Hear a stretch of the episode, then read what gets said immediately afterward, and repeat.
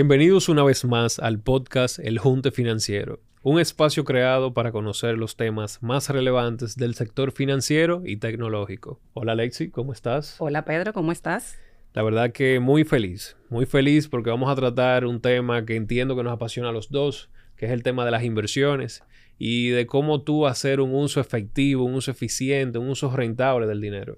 La verdad que sí, que es un tema que nos apasiona a todos. Tenemos eh, algunos añitos por aquí en este mercado hablando de este tema y en el día de hoy estaremos hablando de invierte cómo y en qué. Y para esto, pues, eh, nos está acompañando en el día de hoy el señor Juan Manuel Peña. Bienvenido, Juan Manuel. Muchas gracias, un placer de acompañarlos a ustedes. Gracias, Lex y Pedro, por la invitación. Y especialmente quiero aprovechar y felicitar al, Banco Santa Cruz y también a Inversiones Santa Cruz por eh, esta nueva iniciativa del Junte Financiero. Creo que, que, llegó un momento muy oportuno donde cada vez más el público está ávido de conocer y tener más educación financiera para mí es un gran placer, por primero por la lazo de amistad que me unen a ustedes dos, especialmente contigo, Lexi, después de tantos años. Eh, le hice al principio, cuando, antes de empezar la, grabación, me decía, vamos a decir cuánto tiempo tenemos que no conocemos. Eh, pero la ventaja es que, como, que cuando la gente se ve como tú, que se ve igualito que hace 20 eh, años que nos conocimos en, otra entidad financiera, la verdad que es un placer que uno... Pero Juan Manuel, tú no puedes decir que tú fuiste el jefe de Lexi hace algunos 30, 40 años, ¿no? No, tanto no, tanto no.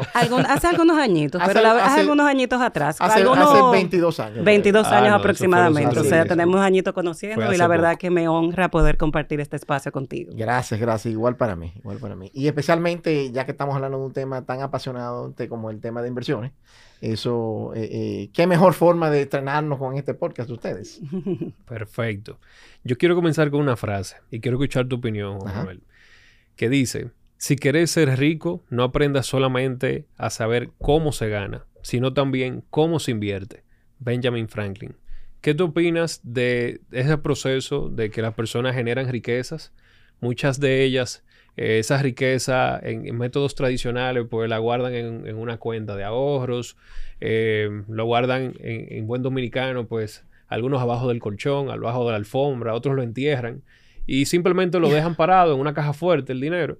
Claro. Y no exploran ni dan ese siguiente paso al mundo de las inversiones. Mira, yo creo que una de las grandes oportunidades que tiene eh, el, todo lo que es el, público inversionista, todo lo que es el, eh, el público que ya haya acumulado cierto patrimonio, cierta riqueza, es cada día más invertir en su propio desarrollo, enseñanza y conocimiento. Hay tantas oportunidades de inversión para hacer que su capital, capital que tanto trabajo ha dado, recaudar, recolectar a través de trabajo arduo, disciplina, eh, postergar eh, deseos, porque cada decisión de ahorrar significa postergar un gasto que quizá uno quisiera hacer para satisfacer cualquier necesidad puntual de, de disfrute, y uno sencillamente con esa disciplina que ha logrado eso, ¿Qué mejor manera de poner a producir ese capital de la forma en que mejor trabaje para ti?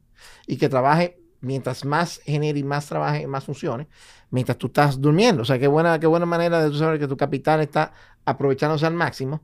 Claro, siendo una inversión bien pensada, eh, que, sabiendo dónde invertir y cómo invertir. Entonces, creo que hay una, gran oportunidad tanto para entidades como ustedes, que están en, tanto en banco y puesto de bolsa, que cada vez más eh, se comprometen a educar al cliente y, nuestros clientes inversionistas y ahorrantes y eso, a cómo aprovechar todo lo que hay de universo de inversiones.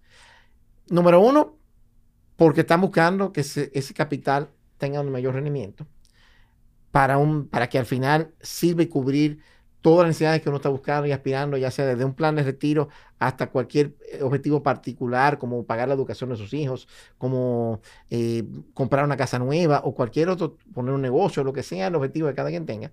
Pero también cómo asegurarse de conocer, porque también como hay buenas inversiones, hay malas inversiones. Y cómo mejor forma que si nosotros educamos al cliente a saber qué es una buena inversión y ojo, qué no es una buena inversión, o quizá hay inversiones que son buenas, pero que el inversionista no conoce a, tanto detalle el riesgo que implica esas inversiones. Claro. Entonces, muy interesante el, comentario que dices. Y aprovechando ya que eh, estás hablando del tema de inversión y creo que es, importante, creo que antes de, entrar en el concepto de invertir, me gustaría que habláramos un poquito de la diferencia entre ahorrar e invertir, porque la gente a veces entiende que eh, dedicando una parte de su dinero a ahorrarlo, ya lo está invirtiendo. Entonces sería bueno que habláramos un poquito del concepto, de esta diferencia de ahorrar e invertir. Excelente, me parece muy acertado tu comentario. Eh, lo primero es que obviamente eh, van de la mano, pero no son exactamente lo mismo. Eso es muy importante aclararlo. Sí. van de la mano, pero no son lo mismo. Porque para tú poder invertir, tú tienes que llevar, acumular cierta riqueza, cierto patrimonio. Pero si no ahorras, no vas a llegar a acumular esa riqueza, ese patrimonio. Entonces, eh, y como tú dices, al final tú puedes utilizar eh, similares instrumentos para manejar tus ahorros y para manejar parte de tus inversiones, pero en la inversión usualmente tiene un horizonte largo, un horizonte eh, que va variando, puede ser horizonte medio para proyectos de, vida de dos años, pero puede también ser horizonte bien largo como es un fondo de retiro o como es la educación de tus hijos si tus hijos son recién nacidos. Entonces, hay sus diferentes vertientes por esa vía. Pero lo más importante es que sí van de la mano porque, como dije ahorita, si no ahorras, no vas a invertir. Y hablábamos antes de comenzar y tenías un comentario ahí, eh, habíamos hablado un poquitico de cómo es ese camino a ahorrar. Pero o nos confundimos porque optamos por confundirnos o se nos dificulta el camino porque se presentan tantas otras eh, trabas o otras tentaciones que nos, eh, que nos sacan el foco de poder ahorrar, que es importante uno poder tener bien claro cuál es tu objetivo al final y para lograrlo tiene que hacerlo, trabajar duro también en la disciplina de ahorrar. A mí me llama mucho la atención el método de ahorro judío. Eh, los judíos cuando eh, reciben ingresos, pues destinan una parte a todos los temas de diezmos y ofrendas. Destinan una parte que la manejan pues en efectivo por si hay alguna emergencia. Pero hay todo un porcentaje que ronda entre un 20% más o menos, donde ellos diversifican eh, ese ahorro que hacen, lo llevan a inversiones de manera inmediata. Y ahí ellos dicen, bueno, yo quiero tener de ese 20% una tercera parte, la quiero tener en el mundo del sector inmobiliario. La otra parte, pues la tengo en el mundo eh, de las acciones, comprando empresas, eh, ya sea empresas que cotizan en bolsa o empresas que ellos puedan desarrollar o que tengan algún, eh, algún, algún proyecto de emprendedurismo. Y la tercera forma de invertir ese 20% es a través de instrumentos líquidos que se encuentran en el mercado de valores. Entonces, una manera de tú, vamos a decir, canalizar ese ahorro es también tú diversificarlo ahí, en, esas partes. Cualquier persona que se quiera convertir en inversionista puede acercarse a un puesto de bolsa súper importante, registrado en la Superintendencia del Mercado de Valores, como es Inversión de Santa Cruz, puesto de bolsa, pues para asesorarlos y guiarlos en esos objetivos de inversiones que tú hablabas ahorita, que es sumamente importante también que la gente tenga claro cuáles son sus objetivos de inversiones para nosotros poder asesorarlos y acompañarlos. Eso es muy interesante eso que tú dices y, y va muy de la mano con hasta con la vida en general. Eh, muchas veces cuando se planean metas personales, recomienda que uno se visualice en esas metas personales. Entonces, si uno le pone nombre y apellido a qué lo, por ejemplo, sí, yo puedo querer libertad financiera, pero ¿para qué la quieres? ¿Para qué la quieres? Tú la quieres porque te quieres dedicar a ser artista, porque eso es lo que te apasiona y tú quieres poder hacer esa actividad que, que quizá inicialmente o nunca te dé el, dinero que tú estás buscando, que, que esperas recibir eso, pero como te apasiona y te llena, tú quieres poder lograr esa libertad financiera para finalmente hacer eso que te apasiona. Entonces, eh, es muy importante eso que dices de, ponerle eh, un nombre, ponerle claro cuál es el objetivo que estás buscando con cada eh, programa de inversión que estás pensando. Algo que conversábamos, que conversábamos también al principio, que obviamente para poder llegar a hacer esa inversión y poder prepararte para ahorro, es muy importante el tema del presupuesto. Y conversamos ahorita de, la importancia de eso. Y entiendo que ustedes hicieron un podcast recientemente con, hablando sobre el tema. Correcto. El podcast número dos, llamado eh, Las paces entre el presupuesto y las finanzas. Ahí en ese podcast pues se desarrollan eh, las diferentes partidas que lleva un presupuesto personal. Y ahí se, se, indaga un poquito en el tema del gasto, en el tema de los ingresos y en, sobre todo en el tema del ahorro. Sin embargo, ya nosotros recibimos ese ahorro, que en ese podcast eh, se desarrolló ese tema, ya allanando un poquito eh, la conversación. Si ya recibimos y destinamos X porcentaje que nosotros vamos a ahorrar mensualmente. ¿Qué debe hacer el inversionista? ¿Qué debe hacer la persona que nos está escuchando y viendo en este momento? Ya, voy a destinar 10 mil pesos todos los meses para ahorrar. Y ese ahorro es para mi futuro, para mi retiro temprano. ¿Qué opciones yo tengo en el mercado? ¿Cuál sería el paso a paso para yo iniciar en el mundo de las inversiones? Excelente. Bueno, lo primero que ya Alexi lo dijo es abrir una cuenta con un puesto de bolsa. Y obviamente aquí está Alexi representando inversiones en Santa Cruz. Eh, y como bien menciona Alexi, un puesto de bolsa es un puesto de bolsa que sea autorizado por la Superintendencia de Mercado de Valores. Eso es muy importante. Eh, a cada rato la superintendencia está haciendo notificaciones de personas, entidades que se venden como asesores de inversión, que no necesariamente están buscando el mejor interés o, están haciendo lo correcto con ese capital. Entonces es importante que vayan de la mano en ese sentido con un puesto de bolsa autorizado. Lo segundo es entender el horizonte de inversión de la inversión que se quiere hacer o de lo que se está buscando. Entonces, si una inversión es para largo plazo, es decir, que estoy buscando para un proyecto de mi retiro o estoy buscando el proyecto que al final de cuentas significa libertad financiera para 5 a 10 años, bueno, pues entonces esa inversión o ese tramo, lo que estás invirtiendo acá, puede tener, puede buscar instrumentos que su rendimiento o su beneficio no va a ser a corto plazo necesariamente, sino que a la largo, a largo plazo es que lo, va a tener, se va, se va a apreciar o se va a tener ese beneficio. Ahí, ese tema de largo plazo, a, muchos inversionistas le inquieta el hecho de que, bueno, si lo pongo a largo plazo, yo tengo que esperar ese plazo para yo recuperar mi capital. Pero si tengo una emergencia en el, en, el medio entre ese plazo y pasó cualquier cosa, pues pudieran hacer líquida esa inversión. Claro que sí. El día que tienes que salir, tienes que buscar dinero con, rápido para una emergencia, vender un apartamento no se vende de inmediato. La otra alternativa es que puede coger un financiamiento, un préstamo. Ahora bien, entra al mercado de valores y los instrumentos del mercado de valores. Entonces vamos a coger un ejemplo de un bono a largo plazo, un bono de 10 años, de un emisor de buena calidad. Lo bueno normalmente, ¿qué, cantidad de años es que... Típicamente pueden ser 5 años a 10 años, dependiendo. Eh, en algunos casos, como los bonos de verano, pueden ser hasta 20 años. en otros casos puede ser hasta 40 años. Depende del emisor y el tipo de instrumento. Obviamente, un bono a mayor plazo tiene otro tipo de riesgo.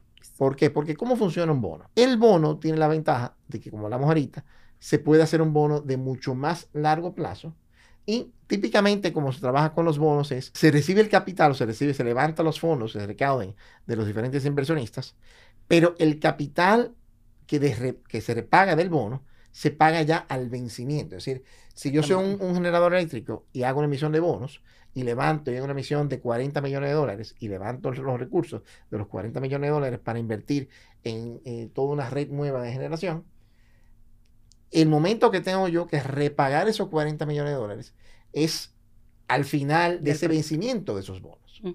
Ahora bien, el que esté escuchando dice, ah, pero interesante. Eh, yo me imagino que me van a compensar por eso una tasa interesante. Y sí, lo primero es que cada emisor de bonos va a pagarle al que invierte en el bono un cupón, es decir, una tasa de rendimiento, tasa de interés, por, eh, digamos que invertir en ese bono o prestar su bono, su dinero para esa inversión. Y eso en el caso de, que una persona, pues, que necesite ese, de ese capital, pues previo al vencimiento del bono. Pero en caso de que el, simplemente el emisor de ese bono, pues, no pueda pagarme. Que, o sea, esos son parte de los riesgos que, tiene el, el mercado de valores como tal. Y que muchos inversionistas prefieren no hacer este tipo de inversiones porque entienden que tienen un riesgo sumamente alto. Entonces, si pudiéramos desarrollar un poquito sobre cuáles son los riesgos que tienen. Confirmar muy claro tu horizonte de inversión. En este caso me está dando un ejemplo de alguien que tiene un horizonte de inversión de 5 años. Entonces, ¿qué pasa? Si yo tengo un horizonte de inversión a 5 años, lo más aconsejable es si, por ejemplo, si estoy viendo bonos y cada producto o cada alternativa de inversión tiene sus riesgos. Y vamos a empezar aquí primero con hablar un poquitico de cuáles son los riesgos en general de un bono. Y tú mencionaste uno de ellos, que es el riesgo de default. El riesgo de default es como todo. Si yo le estoy haciendo un préstamo, emitiendo un instrumento de deuda a una compañía o a un gobierno, en el caso del, gobierno de la República Americana con los bonos soberanos o el Ministerio de Hacienda, yo estoy asumiendo el riesgo de que ese emisor me va a pagar tanto todos los periodos que tiene que pagar, me, va a pagar el interés que acordó previamente con, en la emisión del bono. Y lo más importante aún es que al final, al vencimiento de esa inversión, de esa, de, de esa emisión, me va a repagar para atrás el capital. Eso es lo primero. Entonces, es el, riesgo más importante y usualmente para poder identificar o medir ese riesgo, nos apoyamos en lo que son las agencias calificadoras de riesgo. En nuestro mercado tenemos eh, varias, por ejemplo, está Federal Rate, está, también Fitch, eh, Ratings, está también SS Riesgos, que es una compañía costarricense que recién entró al mercado. A nivel internacional son muy conocidas las Moody's y los Standard, eh, Poor's. Entonces, son entidades que analizan muy bien con, su, con una metodología muy estricta y muy rígida y consecuente de cómo, de, de qué compone o de qué, cuáles son los, los riesgos inminentes que tiene ese emisor. Entonces, en base a lo que ellos califican como eso, le dan como una nota como te ponen en el colegio. Si es eh, grado de inversión, es que es triple B o, más para arriba, así que triple B o A o doble A o triple A. Y si está por debajo del grado de inversión, es eh, B menos hacia abajo. Con eso del tiempo viene el segundo riesgo que se da con los temas de, de inversiones en bonos. Y básicamente, si yo tengo un horizonte de cinco años, tengo que saber que si hago una inversión en un bono que es a 10 años, y yo lo aspiro a vender, quizá me puedo quedar con el bono a cinco años, pero al quinto año lo tengo que vender, tengo que saber que hay su fluctuación del valor en el mercado secundario por las condiciones de las tasas de interés en el momento que yo vaya a vender ese bono. Entonces, por ejemplo, eh, típicamente los bonos tienen una relación inversa con lo que es la tasa de interés. Cuando las tasas de interés se van recortando, eh, se van aumentando en el mercado, los valores de los bonos bajan. O sea, si yo tengo una cartera, eh, invertí en un bono y mi, invertí 10 mil pesos en un bono, cuando vengo a ver mi estado, si las tasas de interés de repente están subiendo en el mercado, es posible que lo que yo vea reflejado en mi estado sea por debajo de esos 10 mil pesos. ¿Perdí ese dinero? No, no, lo he perdido. Eso es sencillamente, es como una tasación diaria que tiene ese bono en el caso de que yo lo quiera vender. Ahora, si yo decido venderlo en un momento dado que el precio está por debajo de lo que yo pagué originalmente, sí puedo materializar alguna pequeña pérdida, porque, bueno, eh, si tuve que venderlo por alguna necesidad puntual, pues entonces tengo que saber que algo puede hacer que sufra. Eh, por debajo de lo que había recibido de capital originalmente. ¿Por qué se da eso? Porque básicamente un bono que yo compré hace cinco años, si fue una un momento de tasa que tenía un cupón, es decir, la tasa que viene inscrita en ese bono. La tasa de fábrica. La, tasa de fábrica con la que nace ese bono. Eh, tenía una tasa promedio de, vamos a decir, por decir un número, un 10%. Y hoy por hoy las tasas en el mercado para un bono similar a un plazo de, similar plazo anda por el 13%, pues entonces para que sea atractivo a un inversionista de cero que esté comprando, viendo todo tipo de inversiones posibles, para que sea atractivo para ese nuevo inversionista, el bono que tienes, que originalmente vino con esa tasa inscrita de un 10%, tienes que venderla a un descuento que le equivalga de rendimiento, es decir, de beneficio con esa tasa, ese, ese cupón de 10% que viene inscrito en ese bono, que es un flujo ya establecido que no cambia, pero para que con ese flujo establecido que no cambia y el precio que vas a comprar le dé un rendimiento de un 13%, tienes que venderlo a un descuento. Lo inverso pasa cuando las tasas se recortan. De repente tú puedes vender un bono a una prima porque eh, si tú tienes un bono que en su momento dado vino con esa tasa inscrita de fábrica, es decir, el cupón a un 10% y las tasas hoy por hoy andan por 8%, puedes todavía venderlo a un valor por encima de su valor nominal original y, todavía ser rentable y buena inversión para que quien esté comprando esa inversión. Yo creo que ahí también sería bueno como complementar eh, dos cosas. Una, que tú puedes vender de manera parcial. Cuando uno tiene una inversión, pues no tiene que salir al mercado y tiene una necesidad puntual, pues tú puedes vender eh, eh, una proporción, por lo que si tienes esa necesidad y pasa lo de las tasas que no te favorecen, pues entonces tu, tu, pérdida la ejecutas menor. Y dos, pues si no haces nada, tu inversión se queda intacta hasta el vencimiento en el caso de eh, la renta fija. En los bonos de renta fija, si tú eh, no decides salir al mercado, pues entonces no tienes ningún riesgo de ejecutar esa pérdida que tú estás viendo y valorando en tus en tus Pero eso en el caso que sea pérdida, porque también puede ser ganancias. también puede ser ganancias. O sea, que la persona que compra un bono al final eh, pues recibe el mismo flujo desde el inicio hasta el final de su, a su vencimiento y durante la vida del bono, si uno quiere hacer una venta de manera parcial, pues pudiera tener una ganancia de capital si pasa la condición que tú mencionabas, Juan. Uno tener un objetivo claro, por lo menos en el plazo. Correcto. ¿Por qué? Porque así tú evitas todo lo que ustedes mencionaron hace un momento. O sea, de yo velar por ya en el día a día cualquiera de nosotros tiene muchos compromisos. Entonces, a la vez, darle seguimiento a cómo está cotizando ese bono en el mercado para eso, perdóname, en el tema del seguimiento y el acompañamiento, pues para eso estamos los puestos de bolsa. Los puestos de bolsa brindamos a los clientes, pues, eh, un acompañamiento, asesoría en hacer sus inversiones y entender el cómo funciona el mercado, cuál es la operatividad del mercado y qué productos el cliente puede invertir según su objetivo de inversión.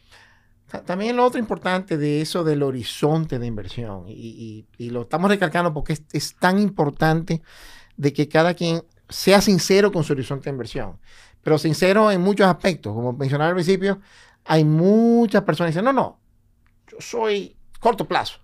Pero mentira, su horizonte real de inversión debería ser largo plazo.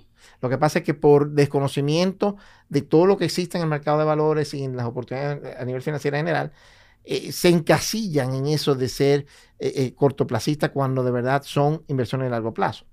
Pero, ¿qué pasa por el tema de horizonte de inversión? Hay muchas inversiones y no hemos entrado y ahora es interesante que entremos con el tema de acciones, por ejemplo, que próximamente ya estaremos viendo por fin emisiones de ese tipo en el mercado de valores de República Dominicana, pero que también muchos conocemos por lo que es la exposición al mercado internacional, especialmente al mercado de Estados Unidos.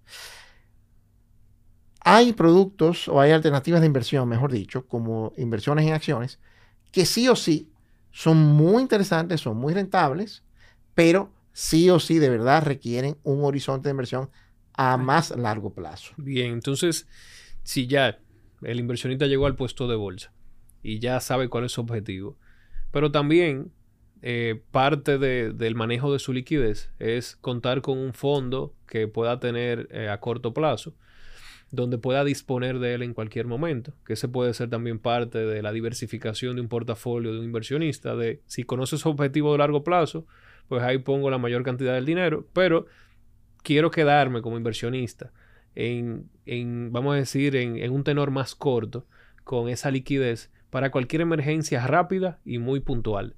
Entonces, ¿cuáles son los diferentes productos que ofrece tanto el mercado de valores local y una pincelada del mercado de valores eh, internacional. Y digo una pincelada porque el, más del 75% de las negociaciones que se ven en la República Dominicana son de renta fija. Y esos son básicamente los bonos. Ya el resto son fondos de inversiones, que es una figura que, que tiene poco en el mercado de valores local. Y es una figura que está tomando fuerza, sobre todo porque te permite diversificarte, como yo mencionaba ahorita sobre los judíos. Los judíos ponen una parte del capital en tierra, ponen otra parte en negocios y otra parte en, instrumentos de renta fija de fácil acceso. Y ya los fondos, a través de los diferentes fondos que, ofrecen, pues te permiten diversificarte eh, bajo ese mismo esquema con montos sumamente pequeños y, y, con, vamos a decir, con activos que como tú mencionabas inicialmente, como los apartamentos, son difíciles de vender. O sea que ¿Qué, qué, qué tú opinas de eso, Juan? Mira, eh, yo creo que cada vez más eh, estamos bendecidos con un mercado de valores que afortunadamente ya eh, se va profesionalizando y se va mejorando en la oferta que tiene disponible. Uno de los grandes ganadores en lo que es este mercado de valores ha sido la creación de las eh, sociedades administradoras de fondos de inversión, donde tenemos eh, varias en el mercado, algunas independientes y otras partes de grupos eh, financieros, pero en el conjunto de lo que ofrecen, tenemos desde fondos que ofrecen para fines de corto plazo, es decir, fondos de liquidez, fondos abiertos, que básicamente invierten en instrumentos de corto plazo. Perdón que te interrumpa. Esos fondos abiertos funcionan como si fuera una cuenta de ahorros. Prácticamente. Este, obviamente son, son entidades separadas de un banco, no son una cuenta de ahorro, pero para los fines del público se manejan como si fuera una cuenta de ahorro. El reto obviamente para las AFIS es eh, manejar esos fondos con una cartera de diferentes productos teniendo en cuenta de que el horizonte de estos inversionistas es corto plazo, entonces no pueden exponerse a los riesgos que mencionamos ahorita de fluctuación de mercado con el tema del movimiento de tasa de interés. Entonces, tienen que asegurarse de invertir en bonos de lo que llamamos corta duración, es decir, de corto plazo, para poder mantener ese tipo de inversiones. Entonces, Típicamente hay fondos, eh, lo que llaman money market funds o fondos de mercado monetario, que a nivel local hay fondos, eh, hay algunas entidades que tienen fondos hasta marcados como fondo de 30 días, fondos de 90, eh, otros que tienen un fondo un poco más largo, pero de un año, otros que tienen algunas alternativas en dólares. Eso para el que está buscando hacer algo con fondos a corto plazo. Me preguntaba de pincelada a nivel internacional. Típicamente a nivel internacional también Existen esos fondos de money market y de hecho cuando abres una cuenta de corretaje fuera, típicamente el dinero que no se está invirtiendo automáticamente te lo invierte en una cuenta, en un fondo de money market.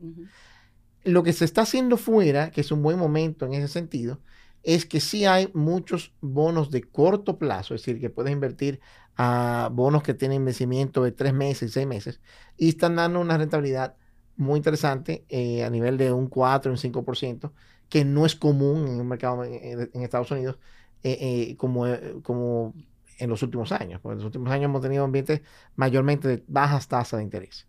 A nivel local, y ahí vamos a, recordar que están los bancos, ¿verdad? Ahora, fuera de esos productos o esas alternativas de los fondos de inversión, sí tenemos un universo muy rico y cada vez más interesante en lo que es la parte de fondos de inversión.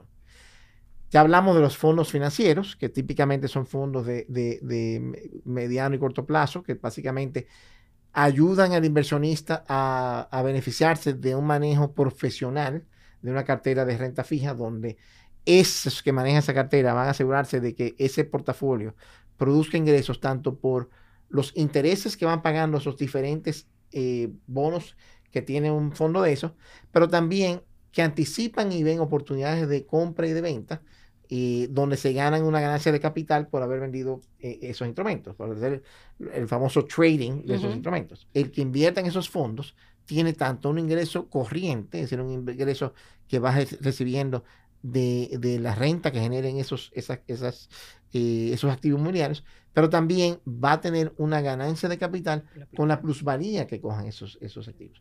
Por otro lado, eh, finalmente hay fondos que son de impacto, que son los nuevos fondos que están saliendo por ahí, para aquellos inversionistas que están buscando hacer una inversión que tenga su buen eh, rendimiento, pero que también tenga un impacto social, ya sea porque eh, trabaje para mejorar todo lo que es el tema del medio ambiente, porque está invirtiendo en, energía, limpia. o ya sea que está buscando mejorar el desarrollo de algunas comunidades, o una combinación de factores. Así que de verdad que tenemos un universo muy interesante en lo que son los fondos de inversiones, que son provistos por las asociaciones, de, eh, o sea, las administradoras de fondos de inversión, que también son instrumentos que se consiguen en los puestos de bolsa. O sea, los fondos abiertos, que son los money market, pues el, cliente puede ir directamente a invertir eh, eh, en el fondo ya que como dijimos, es lo más parecido para que la gente entienda una cuenta de ahorro donde puede depositar y puede retirar su dinero en el momento que quiera, en el, con esos plazos que tú especificaste, o de 30, 60, 90, con esos plazos marcados, pues entonces eh, tú puedes entrar y salir.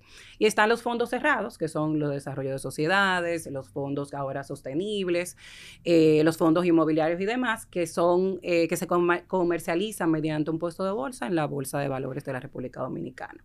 Entonces yo simplemente quiero como como, como creo que en el tema del corto plazo, yéndome un poquito para atrás, hay un tema de la organización de las finanzas personales y yo creo que hemos, lo hemos, lo hemos ido tocando como paso a paso, el tema de organizarte en el ahorro, saber cuáles son tus ingresos, tus gastos y qué monto yo voy a decidir para invertir. Eh, y tener claro es, esos fondos que tú, vas, que tú vas a invertir, cuál es tu objetivo de inversión. ¿Qué nos pasa a nosotros mucho? Yo tengo, nosotros tenemos muchos clientes que dicen, yo tengo el dinero para una emergencia. Ese es, eh, ¿Cuál es su objetivo de inversión? Bueno, cuando tengo una emergencia, lo, voy, lo, lo quiero tener ahí. Entonces, ¿qué es lo recomendable dentro de la, organización de tus finanzas personales? Es hacer un fondo de emergencia. Entonces, ¿qué es este fondo de emergencia? Y que vas a hacer estas inversiones a corto plazo, que pueden ser en certificados bancarios, que es un dinero que tú puedes tener a la vista, que tú puedes acceder a ellos en el momento que lo necesites. Y ese fondo de emergencia no es más que esos gastos fijos mensuales que tú tienes por un periodo de tiempo que se recomienda que sean de seis meses, máximo un año. Ya lo que, después de que tú tienes conformado tu fondo de emergencias, tu otro paso en tu planificación financiera, pues sería asegurarte, tener tus seguros de salud, tener tu seguro de vida y demás, y tener la parte de inversión. Y ahí tú cierras el ciclo completo de lo que son esa eh, organización financiera. Yo creo que eso es parte y lo hemos ido recorriendo, vamos a decir que con pinceladas, pero quise como que, eh, recogerlo todo en un, en un... Yo entiendo que sí, y complementando ya cuando tú pues logras preparar ese fondo de emergencias, eh, que normalmente, como tú bien mencionabas, representa los ingresos que tú percibes eh, pues mensualmente y cubriendo de seis meses a un año. Es importante tener tu seguro de salud, tu seguro de, vida, que también esos temas son profundizados en otro capítulo, en otro episodio de, de nuestros podcasts. Y ya cuando entramos al mundo de las inversiones, con ese monto que nos interesa, pues pues ir eh, creciéndolo y que se vaya desarrollando y que vaya madurando, pues es evidente que tenemos diferentes opciones en todo el sector financiero. Como tú mencionabas, los certificados de depósitos, que son, nos representan inversiones de corto plazo y nos los ofrecen los bancos. Así también en los puestos de bolsa, que, ojo, que debe ser un puesto de bolsa, pues que esté avalado por la Superintendencia del Mercado de Valores y ahí, pues, en los puestos de bolsa, pues, descubrimos productos sumamente interesantes. Y entre esos productos, pues, vimos los bonos, que representan eh, la mayor parte de las negociaciones que se realizan en la República Dominicana. Y podemos encontrar vencimientos que van desde meses hasta 10, 15, 20 años y hasta 40 años. Hay algunas emisiones. O sea que tenemos todo un mar de opciones en las cuales los inversionistas pueden eh, incursionarse. Pero me sorprende mucho y me agrada mucho la idea de que también los inversionistas tengan el mundo de los fondos de inversiones a su disposición, en la cual también pueden eh, aprovechar opciones de corto plazo, como son los fondos abiertos, y tienen fondos cerrados que son ya más a largo plazo, en las cuales se pueden diversificar y se pueden diversificar en los sectores que, escúchame que le tengo mucho cariño a ese esquema de los judíos, porque veo mucha disciplina en ellos. Sí. Y, y ellos se diversifican de esa manera para evitar que si mañana tú tienes un problema, pues tú tengas que quemar la tierra, como se dice en buen dominicano, tengas que vender todos mis inmuebles a un precio por debajo, inclusive que como yo lo compré. Entonces, el tú estar diversificado en diferentes áreas pues eh, te permite pues tú hacerle frente a cualquier compromiso que tú tengas eh, de manera imprevista en, el muy corto plazo. O sea que yo entiendo que, que hemos aprovechado bastante este tiempo, este espacio. Solo nos queda un temita que no se habló y vamos a hacerlo bien rapidito porque es algo que cada vez más hay mucho más interés sobre esto y es el tema que aunque lo mencionamos así brevemente, es el tema de las acciones. Mm. Muy importante. Muy importante.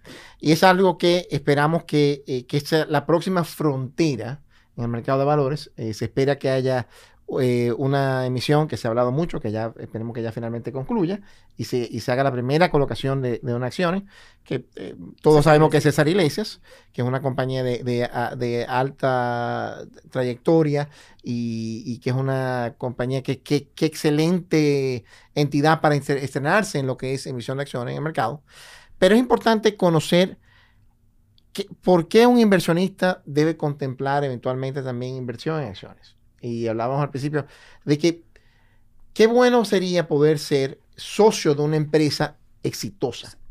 Pero en este mercado, en República Dominicana, para ser socio de una compañía exitosa, es muy difícil. Tiene que ser que te inviten a ser socio o que te pongas tu negocio y crezca que se vuelva una compañía exitosa. Entonces, de repente, esta oportunidad de que haya ya compañías que se van a motivar a emitir acciones y a venderle acciones al público, donde eh, cualquiera que tenga un ahorro pueda ser coaccionista y socio de esa empresa y disfrutar del beneficio de esa empresa, creo que, es una gran oportunidad que tenemos eh, todo el que, el que pueda y tenga tanto del capital como el horizonte de inversión para poder hacerlo, de tomarlo en cuenta y, tenerlo presente. Eh, una acción tiene la ventaja primero de que si es una compañía que ya es madura, te paga tus dividendos, como dije hace un ratico. Una acción también tiene la oportunidad de que a medida que va aumentando su desenvolvimiento, normalmente la compañía va a aumentar su valor porque hay, un, hay una valoración que, tiene, que, tiene ese flujo, que tiene esa compañía, esos ingresos que genera esa compañía equivalen y tienen un valor, y es una valoración de la empresa, y cada vez más, mientras va creciendo la empresa, va a aumentar su valor. Pero muy importante en nuestro mercado, donde tenemos tanta inversión extranjera, es que siempre tenemos compañías que son oportunas para que una compañía internacional las adquiera. Y hemos tenido ejemplos, por ejemplo, como una cervecería nacional americana que la, que la adquirió Ambev. Y tenemos casos, por ejemplo, de recientes transacciones en el sector eh, de combustible con la transacción de Total Energies y Grupo Martí. Eh, tenemos eh, experiencia en el pasado donde compañías, por ejemplo, como de Colombia adquirieron el Bond. Es decir, que hay un sinnúmero de, de, de situaciones que se han dado en el pasado donde hay compañías dominicanas de alto perfil que son atractivas para eh, inversionistas extranjeros o otras compañías locales y donde uno siendo accionista de esas empresas, de repente es un evento interesante de, de, materialización de una inversión. Por ejemplo, otro caso fue el ejemplo de Brugal, que se vendió a una buena parte a Edrington hace unos años atrás. En cada uno de esos casos, los accionistas de las empresas salieron con una ganancia importante de capital que ahora se nos permite, siendo posibles accionistas en compañías futuras que emitan acciones, de también poder exponernos a eso. Buenísimo. Bueno, señores, yo creo que este es un tema, como dijimos al principio, que nos apasiona a todos. Espero que tengamos otros otros podcasts parecidos a esto donde podamos compartir el tema de inversión. De, de tener una segunda etapa. Una segunda etapa donde podamos compartir este tema. Te agradecemos inmensamente, Juan Manuel, que compartieras esta tarde con nosotros, este tiempo con nosotros. Gracias, para mí un placer. Los felicito de nuevo con esta iniciativa. Y como dicen, que sea el primero de muchos de este tema de inversiones y a su orden para cuando... Muchísimas gracias. Sería bueno, Juan Manuel, que, que tú le presentes al público, pues, dónde te pueden encontrar. Sí, como no. Eh, básicamente en las redes es arroba Advisors en Instagram y también arroba Mercados y Valores, donde también presento un podcast y que próximamente le haremos la invitación para también que ustedes nos acompañen. Claro que sí, ahí estaremos. Y invito al público también que vea algunos episodios que hemos tenido con temas ya puntuales de inversión. Eh, mercados y Valores tanto en YouTube como en Spotify. y nada, a su orden. Muchísimas gracias, Juan. Bueno, pues de parte de nosotros agradecer la sintonía. Invitamos a todos que nos sigan en todas nuestras plataformas de podcast, eh, YouTube y demás, redes sociales, eh, como Banco Santa Cruz RD. Muchísimas gracias.